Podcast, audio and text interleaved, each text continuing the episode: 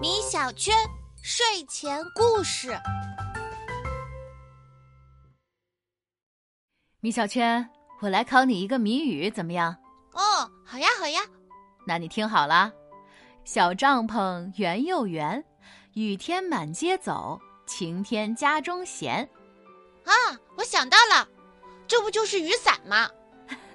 猜对了。那妈妈今天就给你讲一个关于雨伞的故事吧。在之前的故事里，我们讲过鲁班造锯的传说。不过，作为中国木匠始祖的他，发明可不止这一个。鲁班从小就跟着爸爸学习木匠手艺，他聪明用心，学了没几年就会造房子了。不仅如此，他还学会了在大河上造桥。不过造桥可真是辛苦，晴天的时候烈日当空，太阳火辣辣的照在身上，可真不好受。下雨天他又经常被突如其来的大雨淋成了落汤鸡，别提多惨了。鲁班心想，我得做个东西挡一挡才好。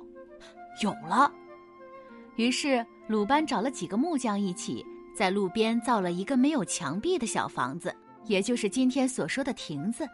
亭子的顶尖尖的，像要戳穿蓝蓝的天空似的，四面又用了几根柱子撑住。有了小亭子，日晒雨淋的就再也不用愁了。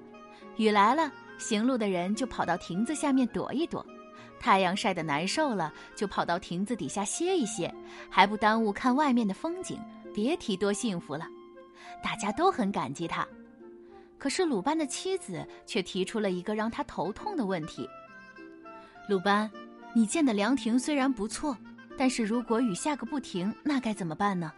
总不能让人们一直待在亭子底下不走啊！亭子不会移动可是个大问题。要我说，你得让亭子长出灵活的小腿，跟着人走才是最厉害的。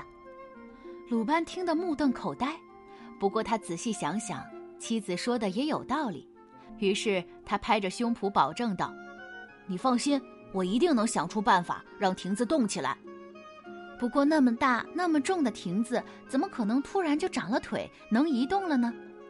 鲁班为了这个事儿，吃饭不香，睡觉不甜，没几天就消瘦了下去。这天天气闷闷的，鲁班一边做工一边抹汗，忽然看见许多小孩子扑通扑通地跳到荷花塘里去玩水。不一会儿，又看到几片可爱的小荷叶自己游上了岸。原来啊，是孩子们每人摘了一张荷叶，倒扣过来顶在了小脑袋上。鲁班觉得挺好玩，就问他们：“小朋友，你们头上顶着张荷叶干什么呀？”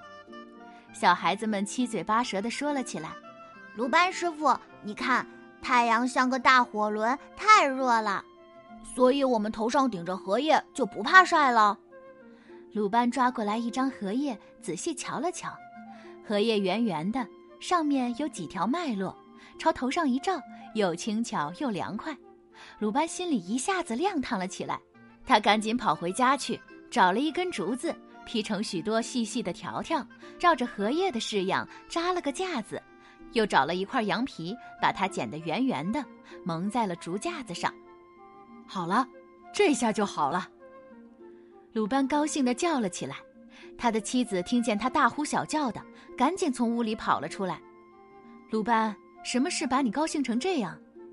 鲁班把刚做好的东西递给了妻子，说：“你试试这个，以后大家出门带着它，就再也不怕日晒雨淋了。”鲁班的妻子瞧了瞧，又想了想，说：“不错是不错，不过雨停了，太阳下山了，还拿着这么个玩意儿走路，可不太方便了。”要是能把它收起来，那该有多好啊！还是你脑子灵光，容我想一想。过了不久，鲁班就和妻子一起动手，在圆圆的竹架子下面又增加了一根长长的木棍，又将木棍和每一根竹架子连接在一起。用它的时候就把它给撑开，不用的时候呢就把它收拢。就这样，雨伞被鲁班发明了出来。便利了一代又一代的人，直到今天，人们都还在用它呢。宝贝，鲁班心灵手巧，不仅发明了锯子和伞，还发明了墨斗、石磨等一系列实用的工具呢。好啦，今天的故事到这里就结束了，宝贝，晚安。